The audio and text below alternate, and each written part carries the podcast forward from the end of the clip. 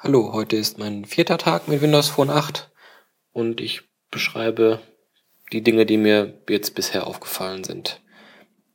Allgemein ist es ja bei iOS so, dass man zum Wechseln von verschiedenen Screens, die eine Applikation hat, ähm, unten diese Tabbar benutzt. Das gibt es bei den meisten Windows Phone Applikationen nicht. Da ist es meistens so, dass man einfach mit links und rechts swipen die Views wechseln kann. Das ist am Anfang ein bisschen eine Umgewöhnung funktioniert aber auch. Man sieht dafür aber nicht, wie viele Views man, man hat. Man sieht meistens oben die Überschrift des aktuellen Views und dass an der Seite noch was ist. Aber wie viel da noch kommt, das weiß man nicht unbedingt. Also man muss wirklich einmal komplett durchgehen, um mal zu gucken, eine Übersicht zu bekommen, was die Applikation überhaupt so bietet.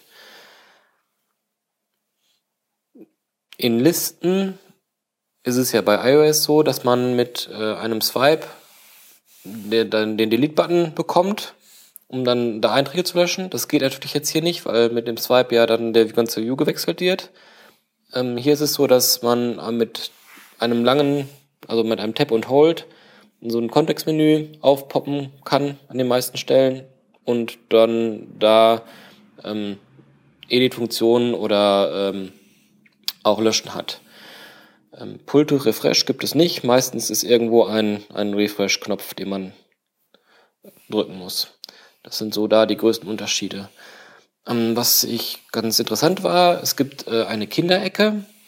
Man kann dort beliebige Applikationen ablegen, die dann auch komplett funktionieren. Das heißt, also, es ist innerhalb der Applikation keine Funktionalität gesperrt. Wenn man sich da eine Banking-Applikation hinlegt, dann ist die da und man kann die ohne, ohne einen Passcode einzugeben, einfach durch rechts swipen auf dem Lockscreen ähm, an diese Applikation kommen. Das ist halt ähm, gedacht, dass man da irgendwelche Spiele reinmacht, die, wo die Kinder direkt draufgehen können, ohne dass äh, sie das, das Telefon entsperren können. Ähm, ist aber auch nützlich, wenn man keine Kinder hat. Ähm, man kann sich ja da auch irgendwelche Sachen hin, hinlegen, die man, auf die man schnell Zugriff haben möchte, ohne dass man äh, erst immer den, den Passcode eingeben muss. Also zum Beispiel eine Taschenlampe oder sowas, dann das ist dafür, dafür ist es ganz praktisch. Ähm, ich nutze beruflich äh, einen Linux-Rechner und wollte den natürlich auch gerne, ja, also da, mit dem Rechner natürlich auch gerne auf das Telefon zugreifen können und irgendwie Dateien austauschen. Ähm, das hat äh, erstmal nicht funktioniert, weil das Telefon nicht erkannt wurde. Ähm, ich habe aber einfach äh, mir den äh, libmtp Code geholt und ähm, den Source Code geholt, da die USB-ID vom, vom äh, HTC eingetragen und seitdem geht das auch. Also ich habe das beschrieben, wie das geht. Ich habe auch für Ubuntu gibt, äh, habe ich äh, Packages gebaut. Ähm, wer das auch gerne unter Linux betreiben möchte, kann sich das mal angucken. Den Link gibt's äh, ja in den Show Notes. Es gab auch direkt schon mal ein Software-Update für das Gerät. Was ich da komisch finde, ist, man sieht zwar, dass äh, eins da ist und kann das dann auch äh, herunterladen und installieren. Man sieht aber überhaupt nicht, welche Version das ist. Und es gibt auch keine Release-Notes dazu. Ähm, ansonsten funktioniert das, also es ist ein Over-the-Air-Update. Ähm, hat das runtergeladen, hat sich dann neu gestartet und ich habe keine Änderung festgestellt. Ich weiß nicht, was jetzt in diesem Update gekommen ist. Das ist ein bisschen komisch. Selbst wenn sie nur hingeschrieben hätten Bugfixes oder sowas, dann wüsste man ja zumindest, dass es keine neuen Funktionalitäten gibt. Ähm, das fand ich nicht so gut. Ähm, aber an sich funktionieren die Software-Updates. Kommen wir zu der Kalender-Applikation. Ähm, allgemein kann man dazu sagen, die ist quasi nicht zu gebrauchen. Es gibt keine Wochenansicht. Ähm, es gibt eine Monatsansicht, aber da ist alles viel zu klein. Man kann, also es ist zwar alles also die ganzen Termine stehen da irgendwie drin, aber man kann nichts erkennen.